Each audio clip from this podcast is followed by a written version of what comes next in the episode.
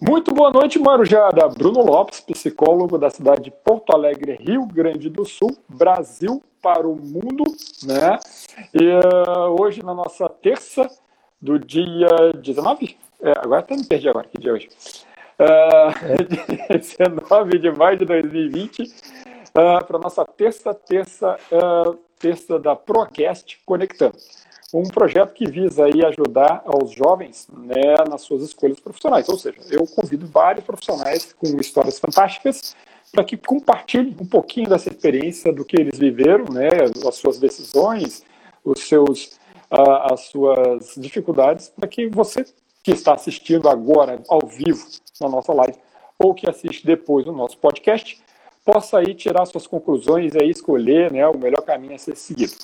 Hoje nós temos um convidado muito especial, Mário Pereira, né, diretamente da Itália, uh, que vai nos contar um pouquinho sobre histórico, né, no italiano, e também um pouquinho sobre a história dele que ele exerce aí. Há quanto tempo você está como oficial, né, oficialmente nessa atividade em Pissoia? Oficial, oficialmente desde 2003, desde que meu pai faleceu. Uhum. 2013 Aí eu... ou 3? 3, 3. 2003. 2003. Perfeito, desde 2003. E seu pai estava desde quando? Oh, meu pai participou da guerra de 47 até 2003 e foi o dono, foi o artífice disso tudo. Com certeza. Esse, esse é, eu tenho um trecho que eu peguei já, você falando, né, que era o jardim dessa casa, né? É, praticamente no verão, devido a algumas situações difíceis que a gente estava passando, situações financeiras, a gente acabava passando o verão em casa e aquilo, o, o Monumento Votivo Militar Brasileiro, no final das contas, era o meu jardim do, do verão. Em vez de ir na praia, de é, sei lá, em algum lugar para fazer turismo, a gente não tinha recursos e a gente ficava lá e a, assim aprendi aos poucos a atender os brasileiros, a receber os brasileiros e todas as coisas que meu pai me ensinou ao longo de uns 45 anos, é, no mínimo. É, é, um pouquinho, né? Então... É, uma, é uma boa aula, viu? Também tem música como eu, aprende. Com certeza. Bom, mas eu já me apresentei. Por favor, Mário, se apresente e faça uma pequena apresentação de você para os nossos amigos, principalmente de onde você está e o que, que você representa hoje, para depois a gente entrar no assunto propriamente dito. Fique à vontade. Perfeito. Uh, antes disso, me permita eu dar um oi, um abraço a uma pessoa que está assistindo aqui a palestra, uh, essa direita não é nenhuma palestra, essa, essa live, que é o Carlos Henrique Bessa, que é um veterano da Segunda Guerra Mundial um senhor de 100 aninhos apenas, Uau! que tem o pique, o pique que nem você e eu juntando. Que tá? maravilha! Isso, isso é uma coisa espetacular. E tem muitas pessoas, eu dou um oi para todo mundo sem nomear ninguém e vou me apresentar. Bom, sou Mário Pereira, eu sou filho de um veterano da Segunda Guerra Mundial, da Força Expedicionária Brasileira, que participou da campanha da Itália. E meu pai, por algumas, uh, alguns círculos da, da vida e da sorte dos astros, quem sabe o que, foi o, a pessoa escolhida para ser o guardião do cemitério uh, de 47 até de 47 até 1960, 1947 até 1960 depois os mortos foram trasladados para o Rio de Janeiro uhum. e aqui foi, depois de cinco anos, foi criado o, o Monumento Votivo Militar Brasileiro. E meu pai foi novamente eh, incumbido de tomar conta desse desse lugar sagrado, a terra é sagrada, eh, porque é terra conquistada que acolheu os espólios do, dos heróis da Força Expedicionária Brasileira. E, e, e ele prosseguiu a vida inteira nessa missão de manter a memória, de manter a história, eh, que infelizmente não está escrita em livros nem quase nenhum livro da grande história da Segunda Guerra Mundial relata alguma coisa sobre a Força Expedicionária Brasileira. A Força Expedicionária Brasileira foi absorvida, abduzida uhum. pela, pela Quinta Armada, a qual pertencia, e desapareceu, sumiu, vaporizou no meio de todas aquelas tropas, como era a 92ª, como era a Unisei, eh, as tropas, vamos dizer, entre aspas, menores. Sim. Né? E, e, menores não é, não é um diminutivo, mas é que eram efetivos de um número reduzido. Perfeito. Agora, uhum. o que esses efetivos de número reduzido fizeram é outra coisa, é outro assunto. Tá? Com certeza, um só já pode fazer uma grande diferença.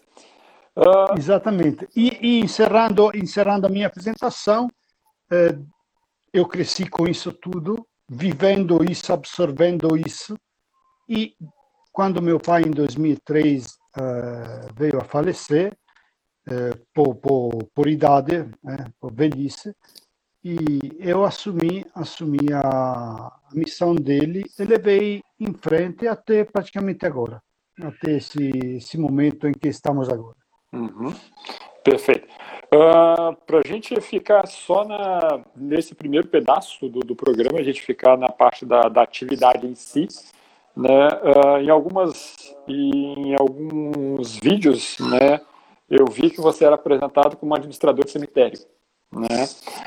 Outros como um guardião, outros como várias denominações, mas o, o, o historiográfico, né, o historiógrafo, eu achei bem interessante que realmente fala da, da, da constituição né, de uma pessoa para que conte uma história oficial.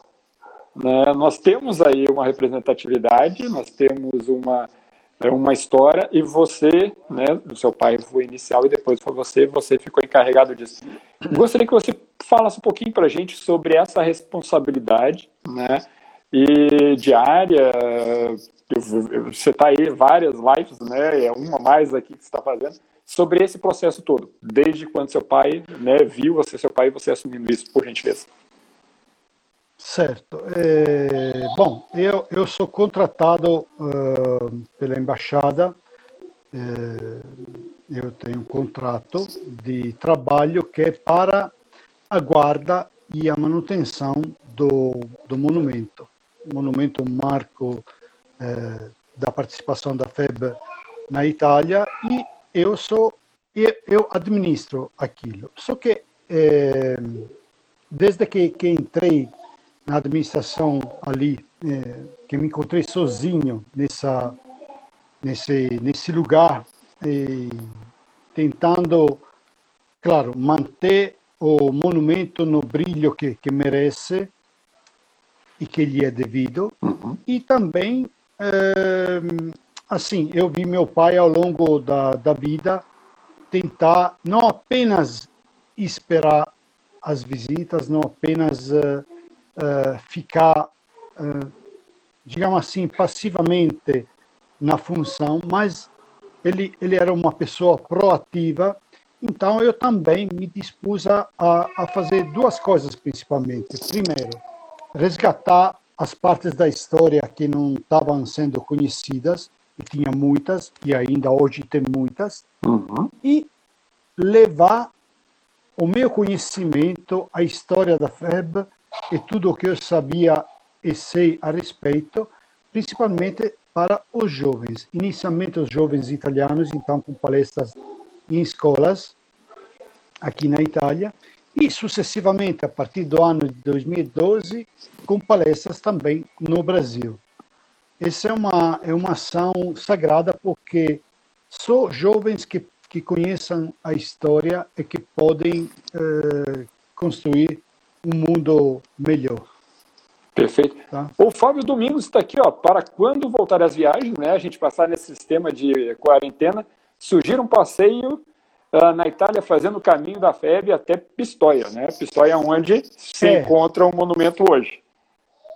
Isso, isso. Pistoia é, é, a cidade onde era sediado o, o QG recuado da Força Expedicionária Brasileira e onde foi fatalmente instalado também o cemitério uhum. da Força Expedicionária Brasileira. A partir de dezembro de 44 foi requisitada uma área eh, e aí foram sepultados e recolhidos todos os mortos que faleceram eh, na Itália, na Península Italiana. Perfeito. E aí exatamente ao longo da Segunda Guerra. e aí nesse ponto eu gostaria de fazer a pergunta, né, para que todos fiquem bem é, esclarecidos.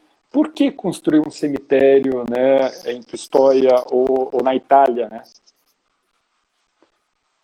Todo, todo, todos os efetivos uh, aliados e não, também o, o, os inimigos tinham, pontos em que eram recolhidos os mortos da, das batalhas. Aí, porque foi escolhido Pistoia? Porque Pistoia, eh, no início, a partir de novembro de 44, foi o ponto onde era instalado o QG recuado da Força Expedicionária Brasileira. Então havia um esquema assim: o QG avançado em Porreta Terme, uhum. mais próximo da área de combate, e o QG recuado, o QG que cuidava uh, da, da, parte dos suprimentos, em Pistoia. Em Pistoia também funcionava um grande, um, um hospital muito grande brasileiro, um hospital de campo brasileiro, junto à fortaleza que tem em Pistoia. Aí, como começaram os ataques ao Monte Castelo, que foi a maior batalha, o maior combate da Força Expedicionária Brasileira, uhum. começaram a chegar os mortos e começavam a chegar os feridos, os feridos graves, né, que era atendido no hospital, muitas vezes acabavam falecendo. Sim. Em alguns tipos de ferimentos, isso me foi contado por esse veterano que está assistindo a nossa live, uh, alguns tipos de ferimento que praticamente não era possível uh, conseguir recuperar o, o soldado. E por isso, a certo ponto, foi, foi requisitada uma área de mais ou menos 10 mil metros quadrados, um hectare, e, e foi, foi eh, usada como cemitério. Aí foram recolhidos, porque até então até, até dezembro de 44, os mortos uh, entre as fileiras da Força Expedicionária Brasileira eram sepultados ou em cemitérios dos americanos ou em cemitérios das paróquias, das cidades, onde eles vinham a falecer. Uhum. Com isso, os brasileiros entenderam que era necessário, que precisava separar uma área para sepultar os próprios mortos e assim foi feito, foi escolhida essa área que é próxima ao, ao centro da cidade, mas afastada. Sim. Por sorte, é um bairro, ainda hoje um bairro rural, e ficou assim preservado. praticamente está na mesma, na mesma situação, digamos assim, eh, que era em 44. Poucas casas foram construídas. Sim. E o monumento veio depois do, do cemitério para que sempre tivesse um marco da participação da Força Expedicionária Brasileira à Segunda Guerra Mundial, depois que os mortos foram levados de volta para o Rio de Janeiro, onde repousam no aterro, no aterro do, Flamengo. do Flamengo. Perfeitamente.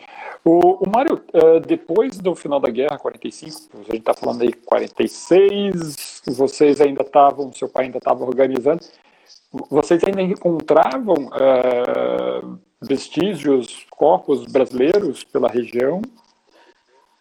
É, meu pai, meu pai uh, havia um pelotão de sepultamento que funcionou até 46 uhum. e recuperou os mortos, recuperou muitos dos mortos. Meu pai, que assumiu essa função em 47, em maio de 47, quando foi retirada a, a pequena pequeno efetivo uh, de uns 15 soldados brasileiros que compunham essa, esse pelotão de sepultamento, onde meu, que era pelotão de sepultamento e guarda do cemitério. Sim. E meu pai incluía esse, esse efetivo. Meu pai era segundo sargento.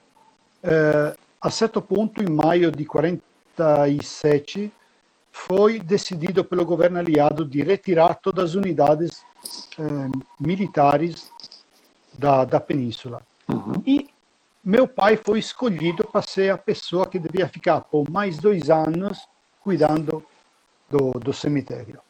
E a história nos ensina que ele ele ficou por muito mais tempo. E ao longo desse tempo, meu pai foi se dedicando justamente à busca, aos contatos com as autoridades, por onde a febre passou, e ele conseguiu resgatar oito entre os 16 eh, desaparecidos. Então, então bem legal. E, Pode. E no final, no final das contas, no final, eh, em dezembro de 60, quando foram trasladados mortos, saíram de Pistoia 462 eh, caixas com os restos de 462 militares da Força Expedicionária Brasileira. Agora, como os mortos são 465, faltavam ainda três corpos a ser resgatados. Meu pai conseguiu resgatar mais um desses corpos e conseguiu, uh, em maio de 47, de, desculpe, de 67, uhum. Uh, encontrar mais um corpo que atualmente, ainda hoje, está sepultado ali no Monumento Votivo Militar Brasileiro de Pistoia. Entendi. É o único corpo que existe ainda ali no monumento. Tem mais dois corpos que nunca foram encontrados. Eu fiz, entre as minhas pesquisas, encontrei uma, alguns papéis que me levam a pensar que um dos falecidos, os restos de um dos falecidos, se encontrem no, numa datária da montanha aqui do Apenino. E tentei até, até formar uma turma eh, de pessoas que pudessem buscar na, no campo, na, na área, uhum. com os detectores de metais. Mas como não foi dada muita oficialidade, não foi dado muito crédito a, esse, a essa minha busca, a essa minha pesquisa, eu decidi abortar a ideia por enquanto. Ainda a minha pesquisa está lá, o, o meu conhecimento todo me leva a pensar que os restos estejam numa determinada área. Só, só falta, é, assim, uma verba, uma oficialização dessa coisa, mesmo porque contratar um grupo de pesquisadores é uma coisa meio complicada. Ou, ou, ou difundir a área onde, onde esse corpo deveria estar.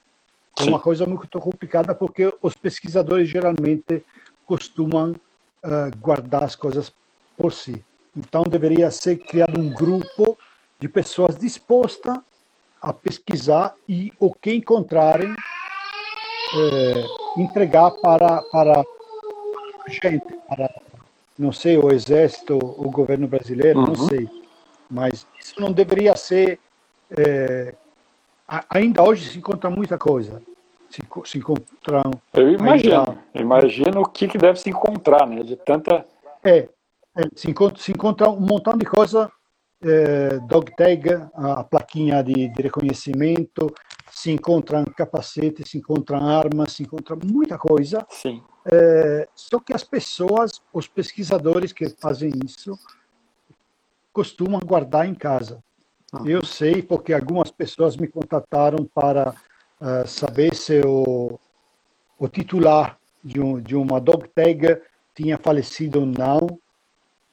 Isso porque eles tinham encontrado a, a plaquinha de reconhecimento. Sim. E até hoje, as plaquinhas que foram encontradas são de soldados que, graças a Deus, voltaram para, para o Brasil. Com certeza. E, mas ainda hoje a busca, a busca continua. Não, não é que a busca parou. A busca continua. Ainda hoje se encontra material e assim em grande quantia. Uhum. E a minha área de busca, de pesquisa, eu fiz por um tempo uma busca assim no campo, mas prefiro buscar entre os papéis, conexão de notícias para buscar a verdade Com... sobre os muitos boatos que tem sobre a Força expedicionária brasileira. Com certeza. Ana Cláudia, de, deixando aqui um boa noite. Como vai, grande amigo Mário? Em novembro estarei aí com o Edu, se Deus quiser. Né? É, se Deus quiser. Se... Com certeza. Eu, vai, eu vai melhorar, Mário. Não se preocupa, vai tudo melhorar. Não, não, vai tudo melhorar. O grande problema é que eu atualmente eu eu costumava desde que meu pai faleceu, eu fazia isso já antes. Meu pai não gostava muito de dirigir, ele depois ele tinha sofrido um infarto e, e eles a partir desse momento que era 87, ele me pediu para eu levar os brasileiros que queriam rodar nas áreas por onde a, a Força Expedicionária Brasileira lutou. Uhum. Sendo assim, eu comecei a levar essas pessoas, e, algumas vezes junto com meu pai, então ouvia as histórias que meu pai contava para essas pessoas, e depois comecei a levar sozinho, e teve, tive a sorte, a grande sorte de, de atender muitos veteranos. E, e eles me contavam, confirmando as histórias que meu pai que meu pai contava né? histórias é, em cada lugar tinha, tinha uma anedota para para o veterano contar. Aí fui aprendendo assim, juntando muitas matérias que, que, que fazem parte, digamos assim, da minha da minha bagagem atual. Só que atualmente depois isso isso eu expandi os monumentos quando meu pai é, morreu, quando ele veio a falecer, os monumentos dedicados à Força Expedicionária Brasileira eram cinco. Cinco. Uhum. Hoje em dia são 54. Puxa, Maria. Que coisa boa. E os outros, e os outros, além dos primeiros cinco, foram todos, passaram todos pelas, pelas minhas mãos. De alguma forma eu participei da construção, de alguma forma participei da, eh, da busca para chegar a fazer com que as autoridades construíssem esses monumentos, esses marcos. Uhum. Né? E com isso levava uh, os brasileiros uh, nesses lugares. Para cada lugar, para cada marco, tinha uma história, tinha aos poucos vinha se esclarecendo, se explicando a epopeia da febre. Ótimo. Uh, infelizmente, infelizmente, a partir do ano passado, a embaixada me me inibiu eu fazer esse tipo de atividade, de acompanhar os brasileiros, de difundir a história da Força Expedicionária Brasileira até nas escolas. Isso me foi proibido. Tem uma MEI dizendo você é apenas o auxiliar administrativo do Monumento Votivo Militar Brasileiro de Pistoia e nada mais. Então, a partir daí, eu tenho que, que me conformar com isso estou fazendo essa palestra e essas palestras que você assistiu e se motivou para uh, me ajudar nessa divulgação, estou fazendo porque estamos fora do meu horário de trabalho.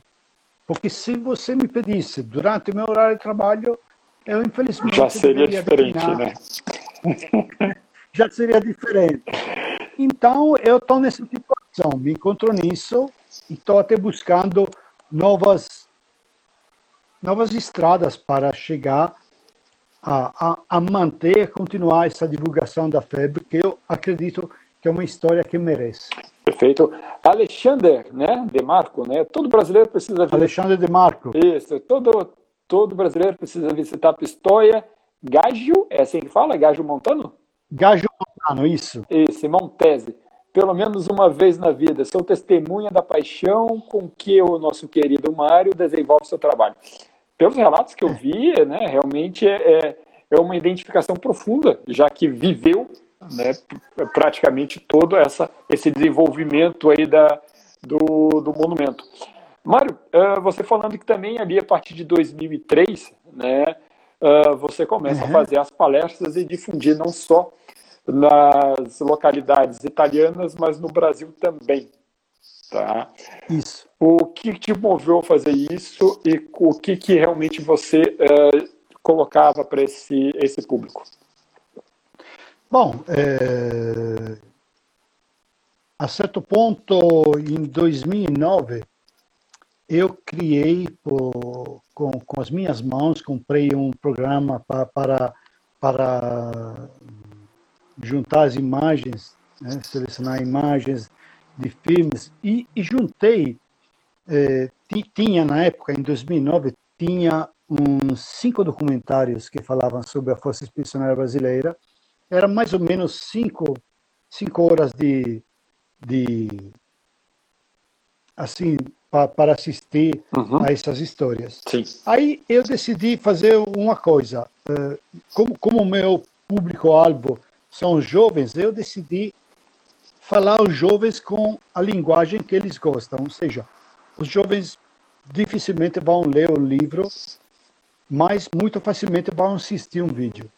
Né? Porque o jovem, jovem hoje em dia precisa disso, do que a gente está fazendo. Né? Aí eu me, me, comprei um programa pra, para, para selecionar as imagens e criei esse pequeno documentário que tem trechos de eh, documentários que existiam e tem trechos de entrevistas que eu gravei. Uhum. Na, na, minha, na minha pesquisa também eh, coletei muitos eh, testemunhos, muitos relatos de pessoas que entraram em contato com os soldados da fé. E comecei a levar isso na, nas escolas, eh, sei lá, e em todos os contextos onde, onde podia ser levada essa, essa, essa notícia, essa história desconhecida, sempre, sempre desconhecida. Não, te, teve professores de história aqui, italianos, que me falaram, Mário, eu sou professor da história, eu estudei a Segunda Guerra Mundial bastante aprofundadamente, mas nunca soube que o Brasil participou da Segunda Guerra Mundial. Então, isso, isso já foi um sucesso. E depois, em 2012, um, um amigo que, que foi que tinha sido adido do exército aqui na Itália, uhum. tinha voltado para o Brasil porque a missão dele tinha acabado e se encontrava fatalmente na função de diretor do Colégio Militar de Brasília. Sim. Aí eu estava viajando para o Brasil para participar dos do encontro dos veteranos, que aquele ano, se não me engano, era propriamente em Brasília. E, e ele me falou, Mário, você se dispõe a fazer uma, uma palestra uh, no colégio militar que eu estou dirigindo?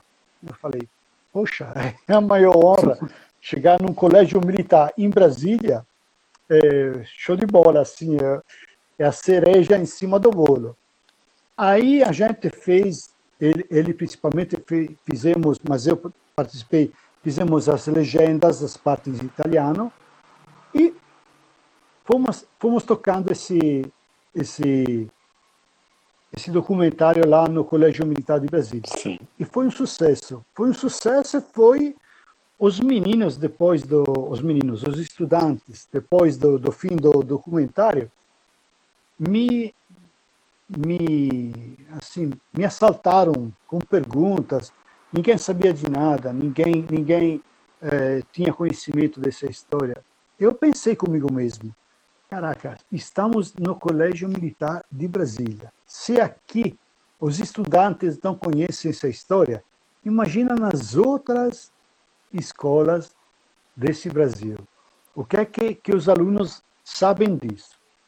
Tanto que, por exemplo, o ano passado, em março, fiz um ciclo de palestras em Fortaleza, uhum com a ajuda de um amigo que passou aqui, que viu a história de perto, tocou com a mão a história, e, e ele se dispôs, como você, se dispôs a fazer a própria parte, arranjou patrocínio da Prefeitura de Fortaleza, eu fui fazer palestras em escolas no bairro Monte Castelo, no bairro Montese, em escolas públicas, onde ninguém tinha noção do porquê aquele bairro se chama bairro Montese, bairro Monte Castelo. Os meninos, assim, ficam encantados com essa história, porque é a história dos próprios avós, dos próprios ancestrais, uhum. né? do próprio território. Você está numa escola que se chama Monte Castelo e ninguém sabe por que aquela escola tem, aqui, tem esse nome. O que quer dizer Monte Castelo? Se você não explica para o jovem, como é que o jovem vai imaginar, vai ficar curioso, vai ficar querendo conhecer mais, vai ficar disposto a, a, se, a se envolver para fazer alguma coisa e como vai ter um orgulho pessoal que, que, se, que se junta com orgulho nacional. Eu não sou nacionalista, mas orgulho nacional é uma coisa importante saber que os, os brasileiros, o Brasil, os brasileiros fizeram uma coisa muito importante durante a Segunda Guerra Mundial. E ninguém tem noção disso. E o brasileiro tem assim um, uma, um sentimento é, de, de, que não tem orgulho da própria pátria, dos próprios, das próprias origens. Uhum. Mas a, a Força Expedicionária Brasileira aqui na Itália só fez coisas boas. Só fez coisas boas, assim, coisas tanto militarmente quanto e, sobretudo, humanamente. Naquele drama que era a Guerra Mundial, que era a Segunda Guerra, naquele caldeirão que era a linha gótica. Eu, a minha casa aqui tá, tá, tá. Eu aqui atrás da minha casa tem uma tem um ninho, o que os restícios do que era um ninho de metralhadora germânica. E os brasileiros foram lutando contra essas posições. E aqui você vê o dispositivo que os inimigos tinham montado e o que os brasileiros venceram, que os brasileiros conseguiram ganhar do maior exército da época, do, do 20 século. Isso, isso tem que ser levado em conta, isso, isso é um fato que me orgulha enormemente. Quando eu era menino, quando eu ia na escola, na, na segunda série, os professores falavam de história da Segunda Guerra Mundial, aí eu levantava a minha mão e dizia, oh, eu sou filho de um veterano da Segunda Guerra Mundial, do Brasil, da Força Expedicionária Brasileira.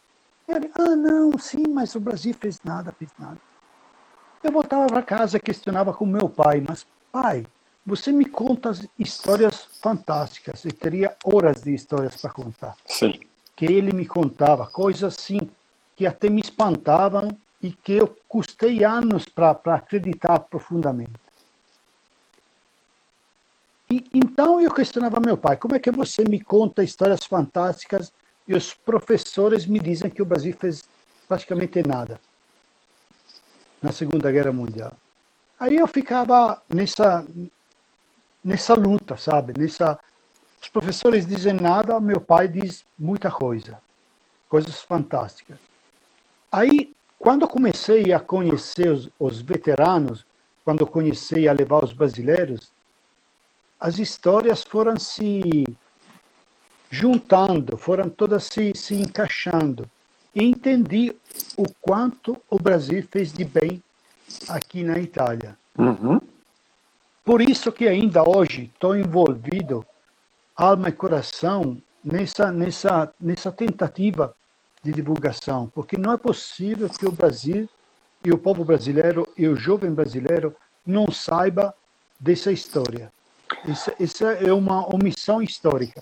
É, realmente, é, é, como é que a gente pode dizer, a aceleração, e uma frase você fala em uma das, das entrevistas e, outra, e comentários que a gente acompanha, que pelo fato da nossa distância, não é? uh, isso acaba não trazendo tanta afinidade. Eu falo de Porto Alegre, Rio Grande do Sul, não sou daqui, né, sou carioca do Rio de Janeiro, mas quando você conversa com os gaúchos tradicionais, o tanto de amor que eles falam das suas vitórias passadas, das lutas contra uh, as invasões que chegaram aqui nessa terra. Então, realmente, a vivência né, traz essa lembrança que é muito, muito importante. A Rosana é uma das nossas telespectadoras aqui, pede a sua opinião né, sobre uh, o nosso, movimento, nosso momento histórico né, de após 1960, uh, sobre como a história acaba se distanciando né, da, como é que eu vou poder dizer assim, uh, no momento em qual realmente se coloca uh, o governo dos militares e a distância da, da imagem da Segunda Guerra Mundial. É bom, o momento, o momento atual é um momento muito complicado, muito complexo, que deveria ser analisado aprofundadamente. Mas uh, vamos tentar. Rapidamente, uh, não precisa se aprofundar tanto. É, não.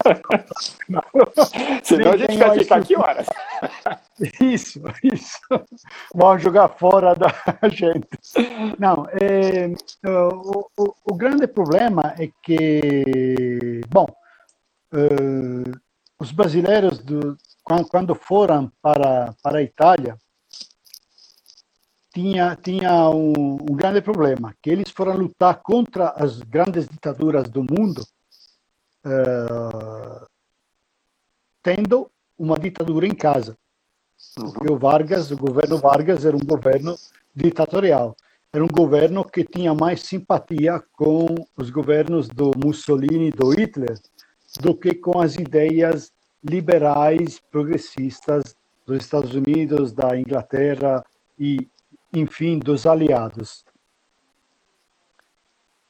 E hoje, fatalmente, após 75 anos, a história está se repetindo. Tem um governo que não está favorecendo a divulgação histórica porque tem algumas posições que são parecidas, semelhantes, na linha com algumas das posições do governo de quando os brasileiros foram lutar aqui na Itália.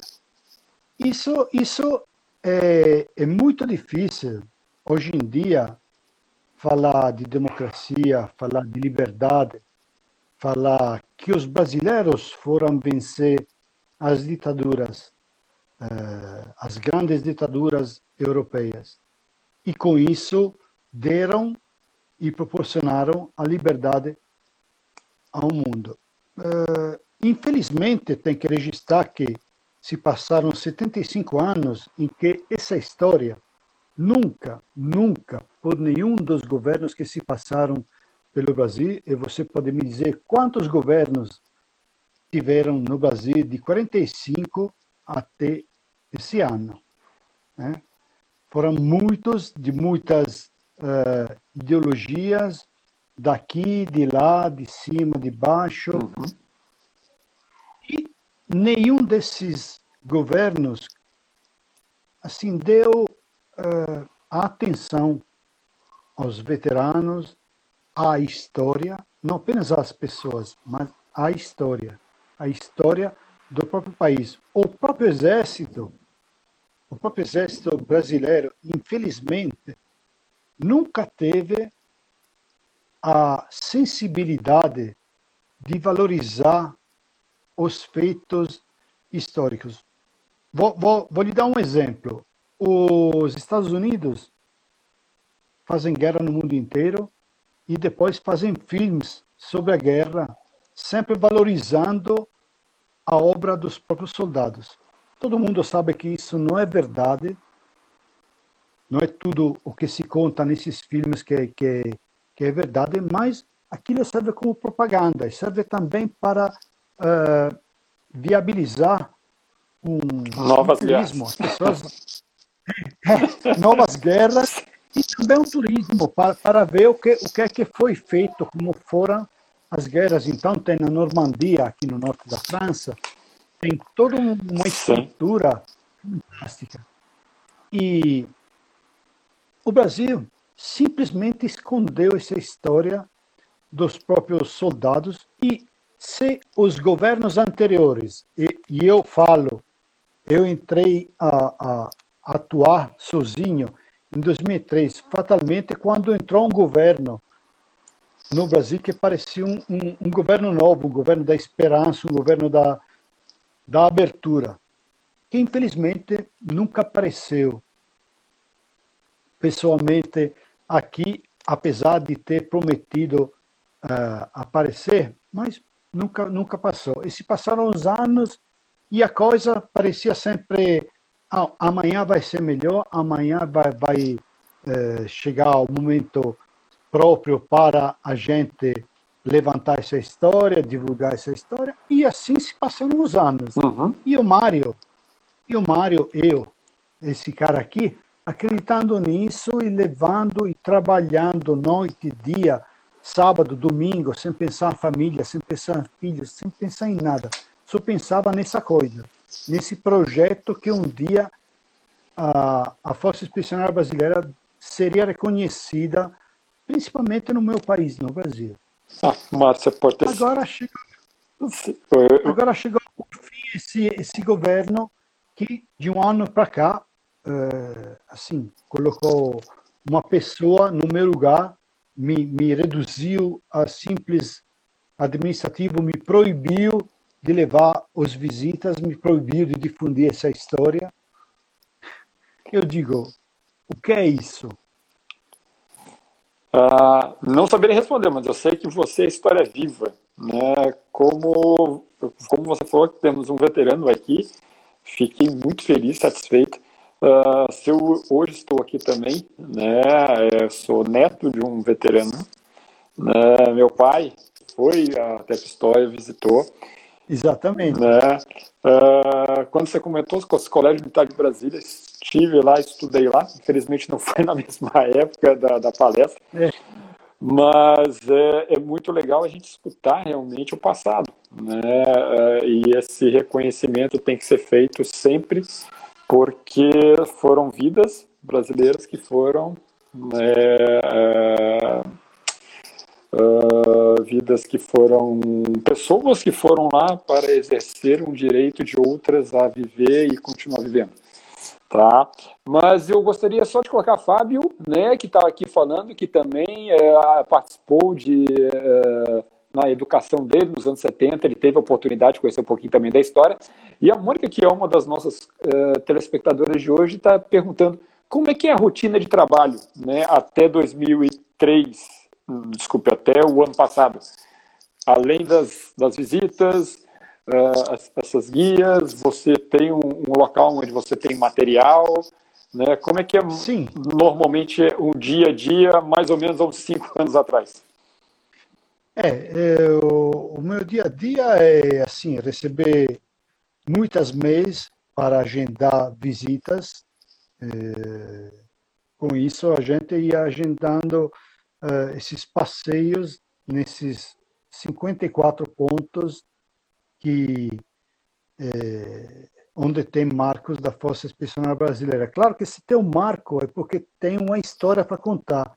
Não é marco, você chega uh, haver um monumento, você colocou o, o, nas imagens de Pistoia, colocou o monumento aqui de Pistoia, colocou o monumento do Monte Castelo.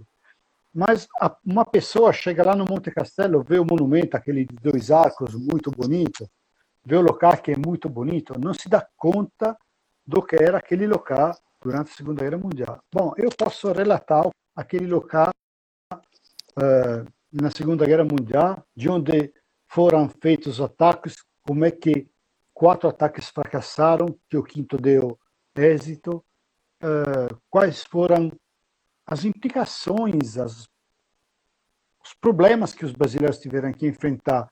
O primeiro que me vem à mente, o frio, o frio Sim. daquele inverno, o inverno mais rigoroso do século XX, com temperaturas até 18, 20 graus negativos. E é, depois, além disso, além, além dessa atividade, tinha atividade de pesquisa, eh, busca em documentos, busca em arquivos, tanto na Itália quanto no Brasil. O senhor Carlos Henrique Bessa eh, me deu uma ajuda financeira eh, para eu ir ao Brasil e fazer um ciclo de pesquisa que durou 10 dias. Eu fiquei 10 dias é, dentro de um arquivo, do maior arquivo que tem no Comando Militar do Leste, no Rio de Janeiro, e aí busquei quase 8 mil documentos. Eu tenho um acervo de 8 documentos. Pouca pessoa chega, chega a ver. E com isso tudo, por exemplo, o senhor Bessa eu conheci aqui. Ele veio, veio na Itália, ele me contatou e eu levei nos lugares onde ele combateu, mas ele não encontrava mais os locais. Eu conhecia os locais e ele sabia, conhecia a história. Aí foi, foi o um encontro de duas, assim, da, da, nossa motivação. Depois, claro, uh, manter, manter o, o monumento ali de Pistoia, isso aqui de Pistoia, cuidar uh, junto com as, as autoridades locais dos outros monumentos, quando eu via que alguma coisa, sei lá, a grama, a grama que não era cortada, uhum. ligava para o prefeito, conheço, conheço todos eles, é, cara, por favor, é, tem que cortar a grama, tem que fazer um reparo, tem que limpar a placa que está enferrujada, que está suja. Sim. Essas coisas, pequenos cuidados de uma pessoa que, que conhece a história, que tenta uh, valorizar e não deixar isso cair no esquecimento. Tentar parcerias com as escolas, uh, tentar alugar, entre aspas, uh, um monumento a cuidado de uma escola. Uhum. Um monumento numa cidade faz com que os estudantes vão lá limpar o monumento, assim com essa atividade. A escola isso, adotou o monumento, né? Exatamente. Uhum. A escola adota o monumento, os estudantes vão fazer trabalhos uh, junto ao monumento. Como é que, que, que, tem cidades aqui, lugares onde nas solenidades é, é tocado e é cantado pelos estudantes o hino da Força Expedicionária Brasileira? Você sabe de onde eu venho? Eu venho do Moro do Engenho, da selva dos cafezais, da boa terra do coco. É? Como é que eles sabem disso? Porque tinha, infelizmente tinha, porque não tenho, não tenho mais essa possibilidade, um louco que ia lá ensinar essas canções, uhum. ensinar o que os brasileiros fizeram. Tentar fazer com que as escolas adotassem o monumento da cidade, ou um dos monumentos, porque tem cidades onde tem dois, três, quatro, cinco monumentos, e tentar fazer com que os jovens se empenhassem na reconstrução histórica. Sim. Tentando isso desde, desde a escola infantil até a universidade. Não tem nível.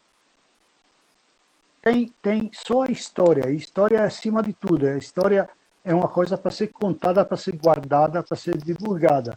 Não pode morrer, não vai morrer comigo. Não, ninguém vai deixar essa história morrer. Deus me livre, Mário. Uh, convidados que estão aí nos assistindo, por favor, mandem. A gente já está indo para a nossa reta final, porque o Instagram vai nos cortar daqui a pouco. É.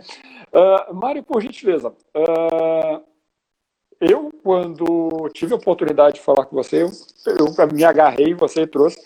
E, e, o que eu quero dizer com isso é que, sim, eu tenho muito orgulho e muita satisfação de contar essa história aqui. Mas aí eu, aí eu vou para minha pergunta agora, que é a minha última, né? E se alguém mais gostar, quiser fazer uma pergunta, pode fazer, e depois a gente vai para os encerramentos. Se você encontra né, uma pessoa né, que fica com uma incumbência de contar uma história, mas é uma história que hoje, no contexto de hoje, onde nós temos pandemia, onde nós temos a uh, internet, não tem tanto mais sentido se não é para relembrar, para ver acontecimentos passados. Né? O que, você diria para essa pessoa? Sim, ela tem aquela paixão, mas talvez ela não tenha mais a noção de como seria essa, essa atuação. Como você faz hoje? Às vezes parece né, que tem muita emoção, tem muita narrativa, mas talvez falta os ouvintes. Não, eu posso te dizer e te digo, eu vou, é, é, reforço. Tem muito ouvinte que quer, quer, quer, escutar sua história. Mas como é que a gente fala isso para a pessoa que te procura? Mário, o que, que eu faço? É, é, é, o, o, o que é que a gente pode fazer? Porque é uma parceria. E eu estou buscando e estou buscando firmemente a possibilidade, alguém que viabilize minhas palestras uh, no Brasil. Isso é por, por quê? Porque eu me dou conta que o povo brasileiro ainda mais que o italiano precisa conhecer essa história. Se o, os jovens brasileiros conseguem conhecer essa história, vão ter a possibilidade de criar um país melhor, um país com com pessoas uh, cientes do próprio passado, que têm ciência das próprias raízes. E isso leva, com certeza, é, uma, é um dos fundamentos, é o alicerce de um mundo melhor. Perfeito. Um mundo sem guerras, um, mundo sem conflitos. Hum. Como fazer isso? Uh, como chegar aos ouvintes? Eu, repito, estou buscando, buscando sempre uma parceria que viabilize isso. No momento em que encontrar, eu estou também porque tem de caráter pessoal, na última, um sentimento de vontade de viver o Brasil, porque sempre sonhei com isso. Eu nasci aqui e vivi aqui 60 anos por um acaso da sorte, mas eu deveria ter nascido no Brasil ou vivido a maior parte da minha vida no Brasil. Talvez sonhando com a Itália, mas acaba sendo que eu uhum. sonhei e sonho com o Brasil e quero viver no Brasil para deixar o meu recado de pessoa aos jovens. Sim. E fazê-los da forma que conheço que me é mais própria, ou seja, falando a eles, mostrando as imagens e os relatos de quem viveu, porque eu conto histórias, mas histórias são baseadas em relatos que eu tenho, não são apenas coisas uh, inventadas, são coisas que eu recolhi. Com certeza. Então, se você puder ajudar, se alguém que está ouvindo, assistindo aqui, pode ajudar nisso, eu estou à disposição. Que maravilha! Hoje, então, conversamos com Mário Pereira, né, um italiano brasileiro, brasileiro italiano, que está Isso. há poucos anos, há muito tempo lá na Itália, fazendo o que né, é, eu acredito que te deixa muito orgulhoso, porque foi seu pai né, que começou com isso tudo, esteve lá, uh, como uh, meu avô também esteve, uh, e que hoje faz o, o, que ele mais, pelas próprias palavras, né, mostrar o que viveu né, para outras pessoas e principalmente para os jovens terem noção do que realmente foi o passado né, de um povo brasileiro e italiano e o que eles viveram juntos. Mário, muito obrigado por essa conversa de hoje. Fico muito feliz de ter tido essa conversa contigo, é, contigo né, como fala aqui o pessoal do Sul contigo é, hoje à noite. Uh, e poder uh, mostrar para as pessoas que sim, contar histórias também é uma atividade, contar histórias uh, não só é contar, mas mostrar realmente o, o, valor que tem essa história para o povo. Muito obrigado e suas palavras finais, por favor. Exatamente, não se esqueça que meu pai era do Rio Grande do Sul, era gaúcho, de Passo Fundo. É coisa boa. Então, então, então talvez essa, essa tradição de manter as histórias esse, essa cultura de manter as histórias não vem do nada, mas vem das raízes que ele tinha. E aproveito para dar um tchau para todo mundo, agradecer quem assistiu, agradecer a você, Bruno, por, esse, por essa mais oportunidade. E quando quiser, sabe que eu estou à disposição. Não tem problema de horário, não tem problema de fuso horário. E a gente para, para a Força Expedicionária Brasileira, para um Brasil melhor, a gente faz isso e mais coisas. Que coisa boa. Muito obrigado, Mário. Obrigado a todos que participaram e o nosso material vai estar depois, estará aqui, né, na live, né, o story da, da, da, do Instagram aqui no perfil do projeto do Procast Conectando e depois vai estar disponível também em formato podcast. Vou fazer todas as marcações, marcar um Mário, marcar um monumento e vai estar tudo aí à disposição. Gente, muito obrigado por essa noite. Muito obrigado, Mário. E semana que vem tem mais programa. Valeu, gente. Obrigado. Tchau, tchau. Tchau, tchau. Tchau, Brasil.